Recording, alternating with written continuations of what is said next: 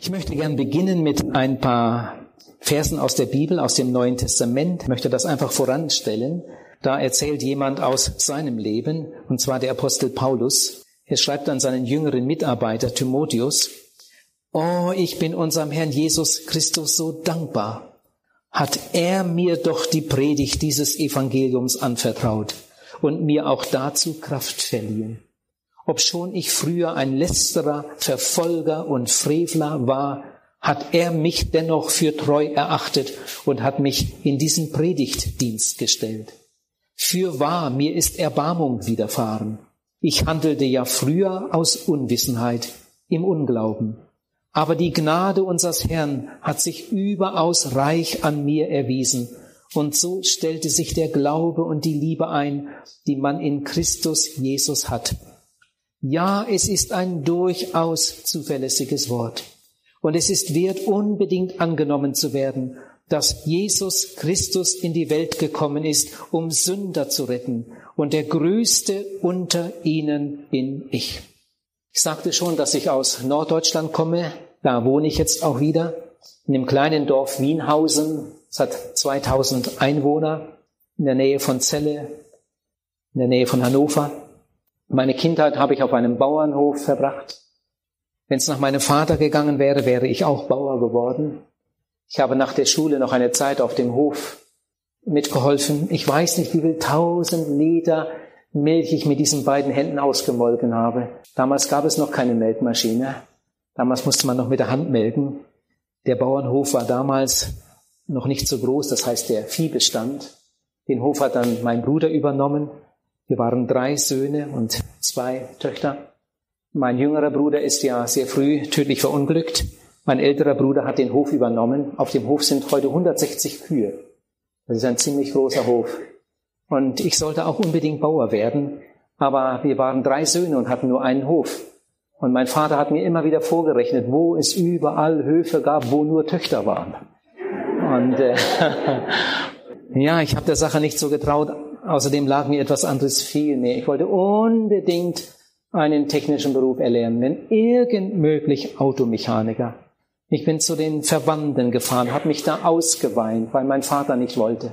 Meine Verwandten haben meinen Vater bearbeitet und schließlich hat er dann nachgegeben und dann haben wir eine Lehrstelle gesucht und auch gefunden und dann kam der große Tag, die Fahrt in die Freiheit, an dem mein Vater mich auf dem Kutschwagen mit Pferd und Wagen, Kofferlagen hinten drauf dann einige Dörfer weitergefahren hat zu meiner Lehrstelle, wo ich dann dreieinhalb Jahre wohnte und da Automechaniker lernte. Nachdem ich meine Lehre beendet hatte, habe ich eine kurze Zeit in meinem Beruf weitergearbeitet. Und dann habe ich an einer Tankstelle gearbeitet. Ich wollte einfach etwas anderes. Dann habe ich da wieder aufgehört. Dann bin ich Fernfahrer geworden. Dann bin ich kreuz und quer durch Deutschland gefahren mit einem großen Lastzug mit Anhänger. Nach einiger Zeit war das auch genug. Und dann habe ich wieder etwas anderes angefangen. Dann bin ich zu AEG gegangen und bin da Kundendienstberater geworden und auch wieder in der Welt herumgereist. Und dann bin ich, nachdem ich eine Menge Kurse besucht hatte, Abendschulen, Fernkurse und so weiter, bin ich dann wieder zurück zum Auto, aber dann äh, in eine kaufmännische Tätigkeit. Mit 20 Jahren war ich zum Glauben gekommen, das lag dazwischen. Mit 23 Jahren habe ich geheiratet. Mit 25 Jahren habe ich dann den Beruf ganz aufgegeben und wurde Mitarbeiter in einem christlichen Missionswerk, in dem ich bis heute immer noch arbeite. Von Haus aus sind wir evangelisch, evangelisch-lutherisch oder evangelisch-lutherisch. Äh, bei uns zu Hause war das so üblich, dass wir am Abend beteten, da hat meine Mutter immer für gesorgt. Wenn wir zu Bett gegangen waren, dann kam meine Mutter noch und setzte sich auf die Bettkante und dann hat sie gesagt, so Jungs, jetzt wollen wir noch beten. Wir waren alle drei in einem Schlafzimmer und dann haben wir drei zusammen gebetet, alle drei gleichzeitig. Meine Mutter zugehört. Ich kann das heute noch genau der Reihe nachher sagen. Das fing immer so an. Ich bin klein, mein Herz mach rein. Da war ich schon 14, da haben wir immer noch so gebetet. Ich bin klein, mein Herz mach rein. Soll niemand drin wohnen als Jesus allein. Jesus im Herzen, Christus im Sinn. In Gottes Namen lege ich mich hin. Alles, was Odem hat, lobe den Herrn. Und dann ohne Pause ging es dann gleich weiter. Müde bin ich, geh zur Ruhe, schließe beide Augen zu. Vater, lass die Augen dein über meinem Bette sein. Hab ich Unrecht heut getan, sieh es lieber Gott nicht an. Deine Gnade und Christi Blut macht dir allen Schaden gut. breit aus die Flügel beide, o Jesu, meine Freude. Und nimm dein Küchlein ein. Will Satan mich verschlingen, so lass die Englein singen. Dies Kind soll unverletzet sein. Amen, Amen. Und dann schlaf gut und dann verließ Mama das Zimmer. So war das jeden Abend, jeden Abend, jeden Abend. Äh, meine Eltern waren keine Gotteskinder. Jesus kannten wir überhaupt nicht. Das war einfach so, so Mode bei uns. Das war immer so und das musste so sein. Und meine Mutter hat dafür gesorgt, dass wir das immer so treu äh, beibehalten haben. Alle 14 Tage gingen wir in den Kindergottesdienst, hat meine Mutter auch für gesorgt. Natürlich ging ich auch zum Konfirmandenunterricht und wurde dann konfirmiert. Mit 15 Jahren verließ ich das Elternhaus. Und dann kam eine ganz, ganz böse Zeit. Darüber will ich jetzt nicht viel sagen, aber das waren ganz, ganz dunkle Jahre. Meine Arbeitskollegen waren so gottlose Leute. Einer der älteren Gesellen, der hatte noch den, die letzte Phase des Krieges miterlebt, war zur See gefahren. Wenn der seine Erlebnisse erzählte, und irgendwie habe ich immer gestaunt. Ich habe immer gedacht, so möchte ich auch sein. Ich war noch so jung, dann fing ich an zu rauchen, weil ich dachte, zu einem richtigen Mann gehört die Zigarette. Und ich weiß noch so gut, wie ich das erste Mal beim Schützenfest Bier trank, und das schmeckte mir überhaupt nicht. Und Walter hat gesagt, ein richtiger Mann trinkt Bier. Gut, und dann habe ich ein Glas Bier getrunken und ich war damals so 15, eineinhalb Jahre. Und dann hat Walter gesagt, auf einem Bein kann man nicht stehen. Und dann habe ich ein zweites Glas Bier getrunken. Und dann hat Walter gesagt, aller guten Dinge sind drei. Und dann habe ich ein drittes Glas Bier getrunken. Das waren so große. Und ich habe gesagt, Walter, ich habe überhaupt keinen Durst mehr. Ach, komm her. Zu einem richtigen Mann gehört das. Beim Schützenfest sowieso. Und dann musste ich auch mal raus. Und als ich dann in die frische Luft kam, da mit einmal lag ich da. Und dann kam ich zurück aufs Festzelt und habe gesagt, Walter, ich weiß nicht, was los ist. Mir ist so komisch. Ich bin eben draußen. Mir war so schlecht. Und Walter hat sich gefreut. Das wollte er. Das waren Erfahrungen damals mit 15 Jahren. Es war nicht gut, aber so war es damals. Mit 16 Jahren hatte ich mein erstes Motorrad und dann bald das zweite und dann bald das dritte und dann bald das vierte. Ich hatte eine Zeit lang zwei gleichzeitig, eine für die Straße und eine fürs Gelände. Und in der letzten Zeit hatte ich an meinem großen Motorrad, das war bestimmt das schnellste in der ganzen Gegend. Ich war in einem Motorsportclub. In der letzten Zeit hatte ich an meinem Motorrad einen Seitenwagen. Wir haben Dinge gedreht. Ich bin einmal mit sieben Personen auf dem Gespann durchs Dorf gerast und hatte dann meine Freude dran, wenn die Leute schrien oder lachten oder staunten oder schimpften. Damals gab es noch keine Geschwindigkeitsbegrenzung wie ich oft durchs Dorf gefahren bin. An meinem Motorrad war auch so eine kleine Scheibe wie hier. Und ich lag dann immer da drauf, so einen kleinen Lenker und den, den äh, hatte ich eine Sitzbank raufgebaut. Vom Werk her waren, waren Sattel und Sozius, das hatte ich dann verändert und dann lag ich auf meiner Maschine. Und abends haben die Leute gesagt, so um fünf rum, haben sie gesagt, hol die Kinder von der Straße. Jeden Moment muss der wilde Pals kommen. Und, und dann kam er und wie ich da durch die Dörfer gerast bin, es war schlimm, wenn ich heute zurückdenke. Wir haben im Motorsportclub gelernt, wie man fährt, wie man gut fährt. Das nützt natürlich alles nichts mehr, wenn man betrunken ist. Und vorhin habe ich ein paar Beispiele erzählt. Das war schlimm. Aber in der Regel fuhr ich ja nicht betrunken. Wir haben im Motorsportclub nicht nur gelernt, wie man gut fährt, wie man auf nasser Straße sicher fährt und, und, und, sondern wir haben auch gelernt, wie man richtig stürzt. Da haben wir, wer weiß, wie viele Vorträge gehört und, und, und Bilder gesehen, wie man richtig stürzt. So lange wie irgend möglich auf der Maschine bleiben. Aber wenn du merkst, dass du sie nicht mehr halten kannst, dann ganz bewusst runter mit einem Satz. Und dann sofort die Beine anziehen, sofort die Arme um den Kopf. Damals hatte man noch keinen Sturzhelm. Ich fuhr immer mit Baskenmütze dann die, den Kopf zwischen die Arme, Beine ab, anziehen und wenn irgend möglich abrollen. Und ich kam dann tatsächlich einmal in diese furchtbare Lage. Aber das war nicht meine Schuld. Ich kam mit hoher Geschwindigkeit ins Dorf. Das war natürlich nicht richtig. Aber äh, ich fuhr sehr schnell und dann kam mit einem Mal einer von der Seite auf die Hauptstraße, ohne die Vorfahrt zu beachten. Und ich sah, ich schaffe es nicht. Und dann habe ich die Maschine rumgerissen aber ich bekam sie dann nicht mehr hoch. Und als ich merkte, jetzt, jetzt geht's runter, dann bin ich runter von der Maschine, so wie wir es gelernt hatten. Und mein Motorrad, das sauste dann auf der Seite liegend die Straße entlang. Und ich habe mich dann, wie wir es gelernt hatten, einige Male gedreht und dann durch die Hecke durch und dann lag ich da im Garten. Und ich, ich höre den Bauern heute noch schreien. wie der da gebrüllt hat. Lebt er noch, schlagt ihn tot. Und die Leute haben mich gehasst. Und ich raus und dann hinter meinem Motorrad her. Das lag dann da hinten irgendwo hoch und alles schief, aber es lief noch. Ich habe es angetreten, es lief noch. Und dann bin ich aus dem Dorf raus mit heiler Haut. Mir war nichts passiert.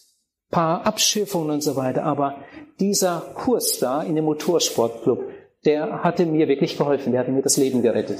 Ich weiß nicht, was damals sonst da passiert wäre, wenn ich diese Technik da nicht angewandt hätte. Und mit dem Motorrad übrigens, wenn jemand von euch auch schrecklich gerne ein Motorrad hätte, Motorrad fahren möchte, dann würde ich dir empfehlen, wenn du das irgendwie schaffen kannst, dann kauf dir auch noch einen Seitenwagen dazu. Ein Motorrad mit Seitenwagen ist auf alle Fälle das sicherste Fahrzeug auf der Straße. Es gibt kein Auto, mit dem du so sicher fahren kannst wie mit einem Motorrad mit Seitenwagen. Das ist das sicherste Fahrzeug auf der Straße. Damit kannst du Sachen anstellen, ich bin manchmal bewusst nur, um die Leute zu erschrecken, um die Kurve durchs Dorf mit dem Rad in der Luft. Dann war das Rad über dem, über dem Bordstein, über dem Fußweg und da saß aber noch einer drin im Seitenwagen. Und einfach nur, um Leute zu erschrecken. Also mit dem Seitenwagen habe ich auch nie einen Unfall gehabt. Das war irgendwie eine schöne Zeit. Aber dann war ich zum Glauben gekommen mit 20, fast 21 Jahren. Und man kann so schlecht mit dem Motorrad, mit Seitenwagen Leute mitnehmen in die Versammlung. Besonders Erwachsene nicht, weil die Angst davor haben. Und, und ich hatte so den Wunsch, ich möchte Leute mitnehmen in die Gemeinde, aus unserem Dorf, Leute mitnehmen nach Celle. Habe ich mich damals von meinem Gespann getrennt und dann kam das erste Auto. Und das war wirklich auch ein ganz wichtiges Werkzeug für mich. Was habe ich für Leute mit meinem Auto in die Stadt nach Celle in die Gemeinde gefahren, die dann da zum Glauben gekommen sind. Auch eines Tages dann meine Mutter und andere aus der Familie. Mit 17 Jahren, ich greife mal etwas zurück, mit 17 Jahren habe ich den Schlager entdeckt. Zu Hause gab es das gar nicht. Wir hatten keinen Plattenspieler. Damals gab es ja noch keine Tonbänder und keine CDs, sondern Schallplatten. Zu Hause hatten wir so etwas nicht. Und dann, als ich da beim Lehrmeister wohnte und da waren auch junge Leute, da lernte ich das überhaupt erst einmal kennen. Die Schlager. Und die haben mich damals gepackt. Und dann, bald hatte ich selbst viele Schallplatten. Was habe ich Schlager gehört? Und dann auch am Radio. Und ich liebte sie und ich konnte sie. Und nicht nur den ersten Vers, sondern diese Schlager, das, das war meine Welt. Und der Tanzboden, dann habe ich einen Tanzkurs besucht und dann den zweiten Tanzkurs und dann den dritten Tanzkurs weil ich alles tanzen wollte. Was habe ich für Nächte auf dem Tanzboden verbracht? Wir hatten einmal Schützenfest im Nachbardorf. Dann habe ich die Nacht durchgetanzt. Am anderen Tag gearbeitet. Dann habe ich eine zweite Nacht durchgetanzt. Und am anderen Tag habe ich versucht zu arbeiten. Ich war ja Automechaniker und da hatte ich am Auto äh, was gemacht und hatte einen Schalldämpfer angebaut. Und äh, dann habe ich nachher Motor angestellt und dann hab ich, bin ich so untergekrochen und wollte mal sehen, alles, alles klar, alles dicht. Und ich lag so unterm Auto, Motor lief und wollte den Schalldämpfer kontrollieren. Dann bin ich eingeschlafen. Und dann lag ich da eine ganze Zeit bewegungslos. Mit einmal hat das jemand gesehen, hat mich bei den Füßen gefasst und rausgerissen und geschüttelt. Der hat gedacht, ich habe äh, Kohlenoxidvergiftung. Äh, und, äh, aber in Wirklichkeit hing das mit dem Schützenfest zusammen. Und der hat geschimpft. Es ist ein Wahnsinn, so etwas, zwei Nächte durchmachen und wie soll man da noch arbeiten? Ihr Lieben, am Abend bin ich wieder zum Schützenfest und habe die dritte Nacht durchgemacht. Wenn ich Musik hörte, dann konnte ich meine Füße nicht mehr stillhalten. Das war damals meine Welt. Mit 18 Jahren hatte ich meine feste Freundin. Inzwischen rauchte ich und hatte meine Erfahrungen mit Alkohol. Und meine Eltern haben über mich geweint. Ich habe von meiner Mutter schon erwähnt, was meine Mutter für Kummer hatte und Ängste hatte. Es war schrecklich. Manchmal kann man das erleben, wenn man mal so ein bisschen von früher erzählt. Unsere Großkinder oder Enkelkinder, wie sagt man hier, die wollen immer, dass ich von früher erzähle. Opa, noch eine Geschichte. Jetzt im Sommer hatten wir fünf unserer Enkelkinder bei uns in den, in den Sommerferien und wir hatten auch Urlaub. Wir haben da einiges umgebaut und die waren immer dabei. Das war eine schöne Zeit. Und abends, bevor sie dann zu Bett ging, musste ich immer Geschichten erzählen. Dann habe ich jeden Abend eine Geschichte aus meinem Leben und eine aus der Bibel. Jeden Abend. Eine aus meinem Leben, eine aus der Bibel. Und wir haben am Nachmittag schon gefragt, Opa, erzählst du heute Abend wieder eine Geschichte? Und sie wollten am liebsten immer ganz schlimme Geschichten hören, so ganz, wo, wo fast das Blut stockt. Äh, aber davon hatte ich ja nicht so viele. Aber immer wieder, Opa, erzählst du noch eine Geschichte? Ja, was habe ich für Geschichten erlebt damals? Und wenn ich so da und dort mal erzähle, kann es sogar passieren, dass jemand bei sich denkt, ein junger Mensch, wow, der hat seine Jugend richtig genossen. Der hat so richtig einen drauf gemacht. Das, das mache ich auch. Und Christ kann ich ja dann immer noch werden. Siehst du, der hat sich ja auch erst mit fast 21 bekehrt. Und vorher hat er richtig gelebt.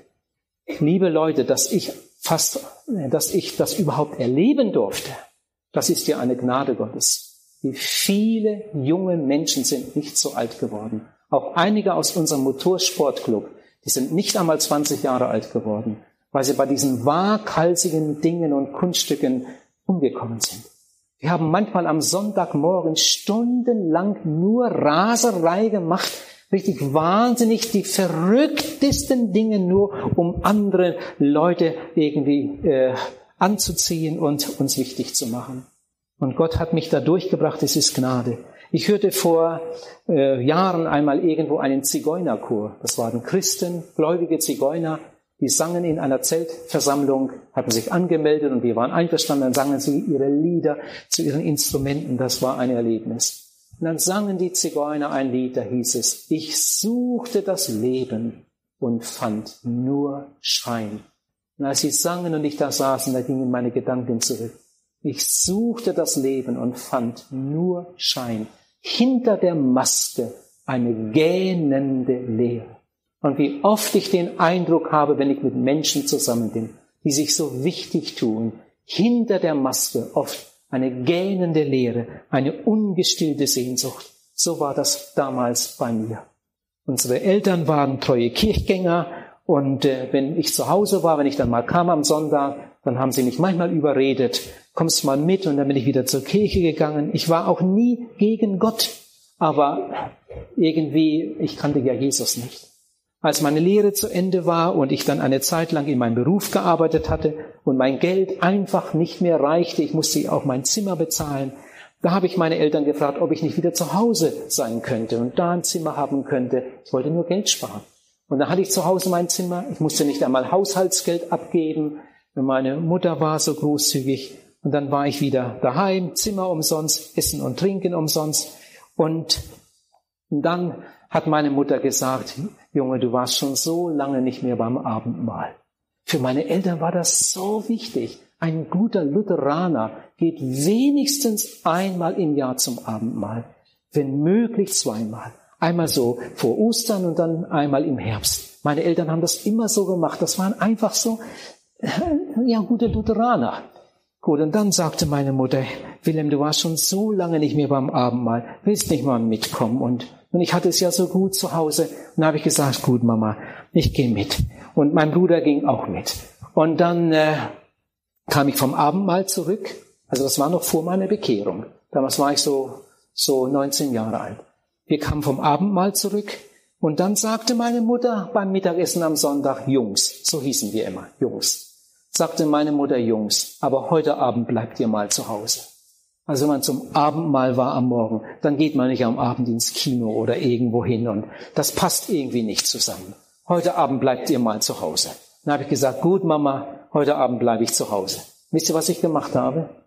Ich habe vorher, als meine Eltern schon zu Bett gegangen waren, habe ich mein Motorrad vom Hof geschoben, hinten an der Straße hingestellt, weit genug weg, dass man nichts hören konnte. Und dann habe ich mich angezogen für, für das Frühlingsfest einige Dörfer weiter und dann bin ich raus zu meinem Motorrad und dann bin ich losgefahren. Und dann habe ich getanzt bis zum Morgen. Ich wusste ungefähr, wann Mamas Wecker ging. Eine halbe Stunde vorher war ich zu Hause. Dann habe ich aber mein Motorrad schon auf der Straße wieder abgestellt und habe es dann auf den Hof geschoben und dann dahingestellt unter dem Dach. Und dann bin ich ins Schlafzimmer. Und als ich im Schlafzimmer war, hatte die Tür von innen zugeschlossen und gerade meine Sonntagskleider auszog, da klopfte meine Mutter Jungs, aufstehen. Und dann habe ich gesagt, Mama, ich bin schon auf. So, ja. Und sie ahnte ja nichts davon, wo ihr Sohn sich herumgetrieben hatte. Das war ein ganz furchtbares Doppelleben damals. Gut, aber es durfte dann etwas Neues werden. Ich hatte eine Freundin und diese Freundin war in Bremen. Das war weit weg von uns, 120 Kilometer. Ich fuhr entweder zu ihr am Sonntag oder sie kam und so trafen wir uns sonntags. Während der Woche sahen wir uns nicht. Und dann kam ein Sonntag. Es regnete den ganzen Tag. Es regnete ununterbrochen. Und ich wollte zu meiner Freundin. Aber wenn es so gießt, macht Motorradfahren keinen Spaß. Ich habe mich geärgert, aber so kann man nicht fahren. Und sie hatte nicht einmal Telefon. Aber ich dachte, sie wird das verstehen, wenn ich heute nicht komme. Und dann ging ich in der Küche so unschlüssig hin und her. Und dann sah ich da mit einem Mal ein Heft. So ein christliches Heft. Die eiserne Fessel. Und ich fragte, Mama, was ist denn das hier? Die eiserne Fessel. Dann hat sie gesagt, das hat der Staubsaugervertreter. Ein Vertreter, der so von Haus zu Haus geht und mit Elektrogeräten handelte. Und das hat der Staubsaugervertreter hier gelassen. Der lässt fast immer christliche Blätter hier. Das war ein Gläubiger, ein bekehrter Staubsaugervertreter. Der gehörte zu einer Freikirche in Zell. Und dann habe ich das Heft genommen und bin ins Büro meines Vaters. Mein Vater war damals Bürgermeister vom Dorf neben seiner Landwirtschaft. Er war auch Kirchenvorsteher und alles, ja, alle möglichen Ämter. Und dann bin ich in sein Büro gegangen. Da war ja am Sonntag, es war ja frei. Dann saß ich in seinem Bürgermeisterbüro mit diesem Heft und habe gelesen. Und als ich, weiß nicht, vielleicht die Hälfte gelesen hatte, da hat mich das so gepackt. Das hat mich so gepackt. Und ich konnte nicht aufhören, habe weitergelesen, weitergelesen, weitergelesen. Und schließlich saß ich da mit verweinten Augen. Gott hat das Heft gebraucht, um mir zu zeigen, was für ein miserabler Typ ich bin. Mein ganzes Leben war mit einmal wie ein Film vor mir. Was habe ich nur aus meinem Leben gemacht? Und dass ich noch lebe. Und wenn ich bei dem Unfall oder da umgekommen wäre, wo wäre ich jetzt? Wo würde ich meine Ewigkeit verbringen? Das waren unheimliche Minuten. Und dann kam ich zum Ende des Heftes und dann stand da, wenn Sie Frieden mit Gott suchen, schreiben Sie mir. Das war von dem Radioevangelisten Werner Heugelbach. Den konnte man immer morgens am Radio hören. Wenn Sie Frieden mit Gott suchen, schreiben Sie mir. Ich sende Ihnen kostenlos die Broschüre, das Hart Ihrer, das erwartet Sie. Und dann habe ich meine Schreibmaschine geholt. Die Schreibmaschine war natürlich nicht bezahlt. Ich hatte fast überhaupt nichts Bezahltes. Mein Motorrad habe ich mit 48 Monatsraten gekauft. 48 Monatsraten. Ein paar Schuhe, 5 Mark Anzahlung, Rest in 4 Monatsraten. Eine Jacke, 45 Mark, 5 Mark Anzahlung, Rest in 8 Monatsraten. So ging das immer. Ich habe alles auf Abzahlung gekauft. Ich war, ich glaube, ich war der Erste in der ganzen Gegend, der ein Elektrodenblitzgerät hatte. Damals noch so ein riesen Koffer mit einer großen Lampe dran. Äh, aber alles, was neu war, das musste ich haben. Auf Abzahlung, natürlich. Zwölf Monatsraten oder 18, ich weiß nicht mehr. Und dann kam das Tonbandgerät raus. Ich glaube, ich war der Erste in der ganzen großen Gegend da, der ein Tonbandgerät hatte von Grundig. Und jeder wollte mal da reinsprechen ins Mikrofon und dann seine eigene Stimme hören. Und so bin ich mit dem Tonband herumgereist, habe es den Verwandten vorgeführt und am Arbeitsplatz. Aber alles auf Abzahlung. Und meine Schreibmaschine auch. Und dann habe ich meine Schreibmaschine geholt. Und dann habe ich geschrieben, sehr geehrter Herr Heugelbach, bitte senden Sie mir sofort. Sofort habe ich unterstrichen. Ich hatte ein Band, äh, oben schwarz, unten rot oder umgekehrt. Dann habe ich das rot unterstrichen, sofort. Bitte senden Sie mir sofort die kostenlose Broschüre, das hatte ihrer. Und bis da war ich, da ging die Tür auf. Mein Vater kam rein, es war ja Sonntagnachmittag. Mein Vater hatte sein Schläfchen gemacht nebenan und da war eine Tür zwischen und, und er war wach geworden bei seinem Mittagsschlaf. Und was ist denn das für ein Geklapper im Haus? Nicht mal am Sonntagnachmittag hat man seine Ruhe. Dann habe ich gesagt, Papa, ich bin gerade fertig. Ich habe nur schnell was bestellt. Schon wieder was bestellt.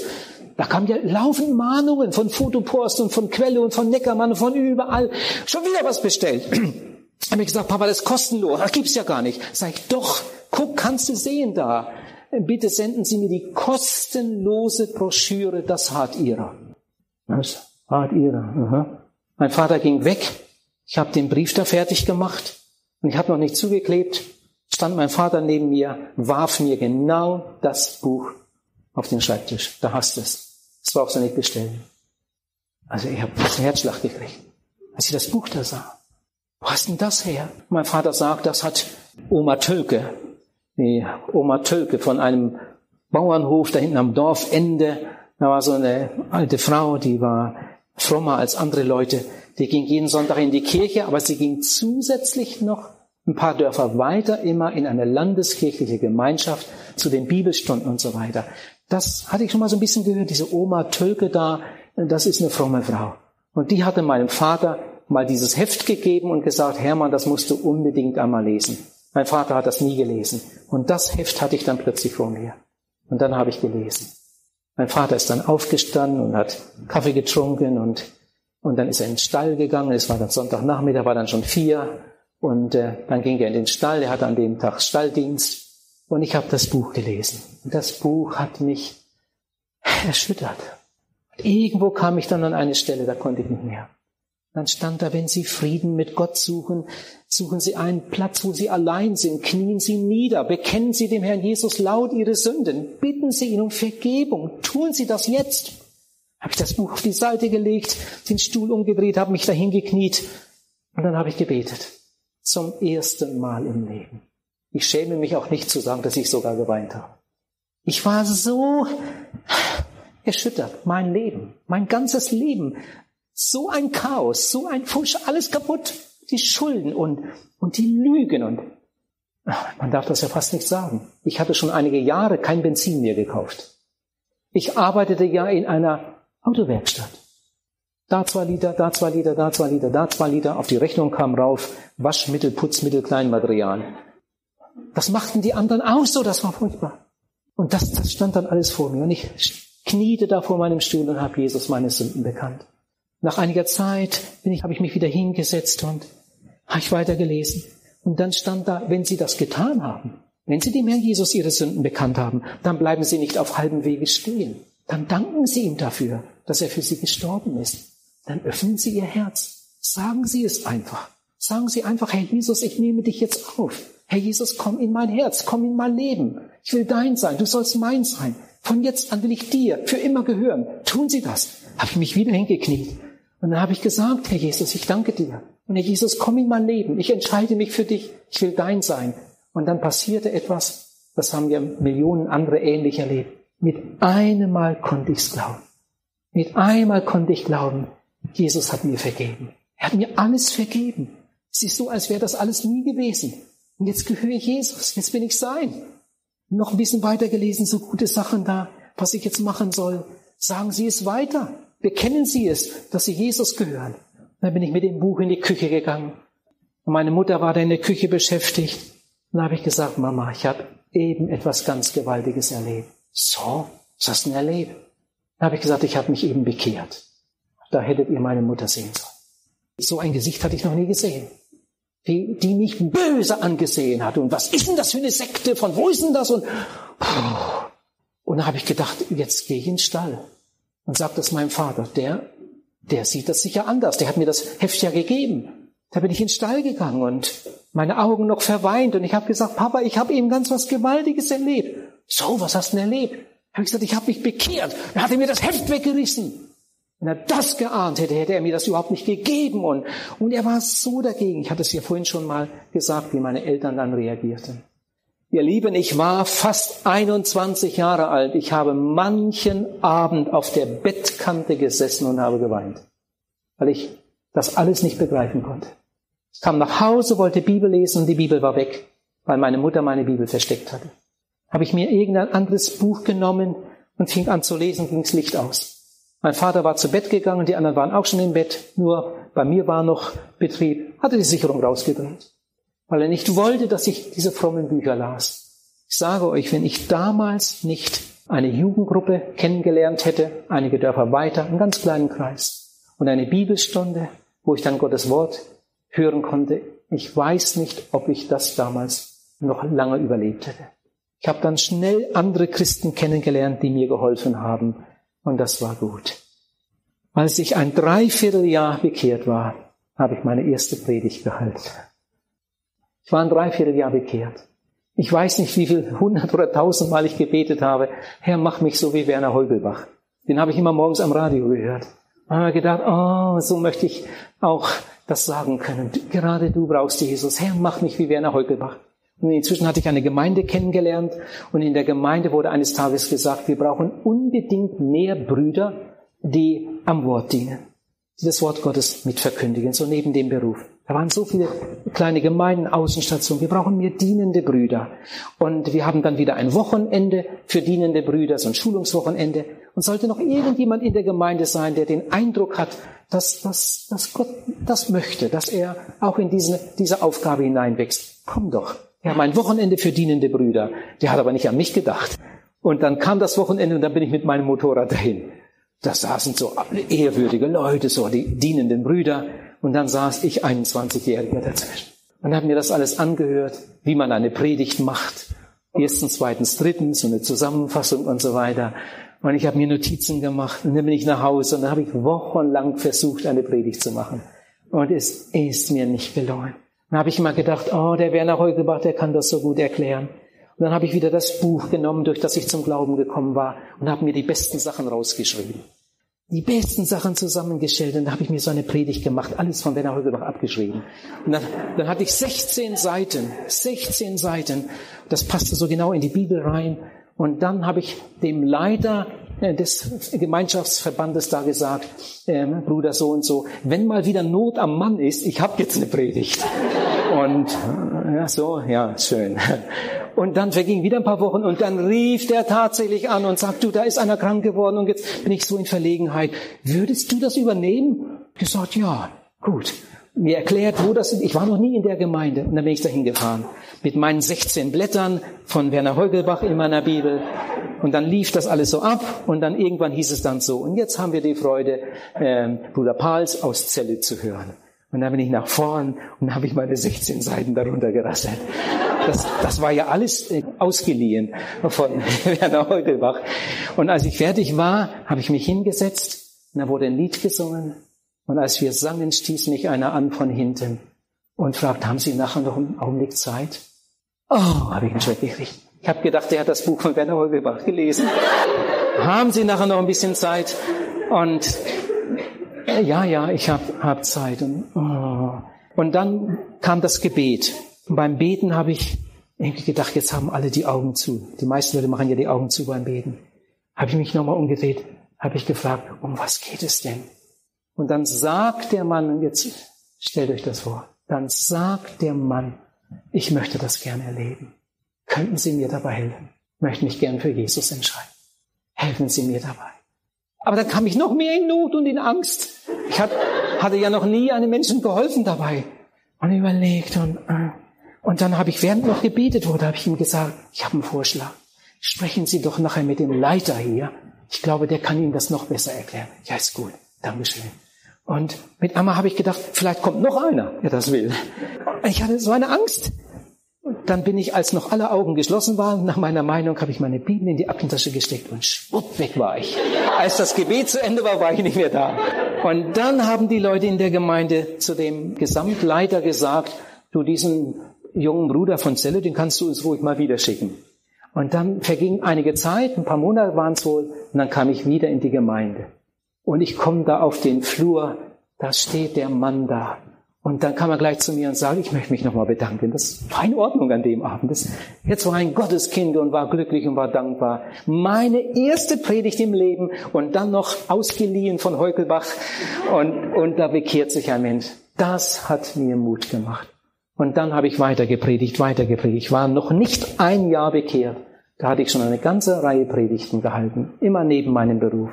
Da ging das weiter und weiter und, und schließlich kam ich dann ins Missionswerk hinein, in dem ich heute bin. Und dann fing meine evangelistische Arbeit an. Und das mache ich ja bis heute. Ihr Lieben, darf ich das auch noch sagen aus meiner Familie. Jetzt im Sommer hatten wir fünf der Großkinder bei uns im Urlaub. Und dann kam der zweitletzte Tag. Ich habe ja jeden Abend Geschichten erzählt von mir und aus der Bibel. Und am zweitletzten Tag kamen zwei Jungs zu Omi und haben gefragt, Omi, wie ist denn das eigentlich, wenn man in den Himmel kommen will? Und wie geht denn das? Und hat Omi ein bisschen erklärt. Und dann hat Omi gemerkt, die beiden, die möchten sich bekehren. Die warten nur drauf. Und dann hat sie gefragt, soll ich Opa mal rufen? Und dann erklärt er euch das noch besser. Und ich war im Garten und dann bin ich rein und dann sind wir ins Zimmer und dann habe ich den beiden den ganzen Heilsweg erklärt. Ah, das war so schön. Der eine neun und der andere zwölf. Zwei Jungs. Und beide haben dann so gedankt für ihre Errettung Und dann am nächsten Tag fuhren sie dann mit dem Zug allein wieder Richtung Süden zu ihren Eltern. Und dann, als sie angekommen waren, haben die Eltern sich bei uns gemeldet und dann sagte die Mutter, das erste auf dem Bahnhof, was sie zu berichten hatten, Mama, wir haben uns bekehrt. Wir haben uns bekehrt. Opa hat uns dabei geholfen. Und inzwischen haben wir es ein paar Mal wieder gesehen. Oh, bin ich froh darüber. Ich möchte meine Lieben so gern im Himmel wiedersehen. Ich weiß nicht, wie es in euren Herzen aussieht.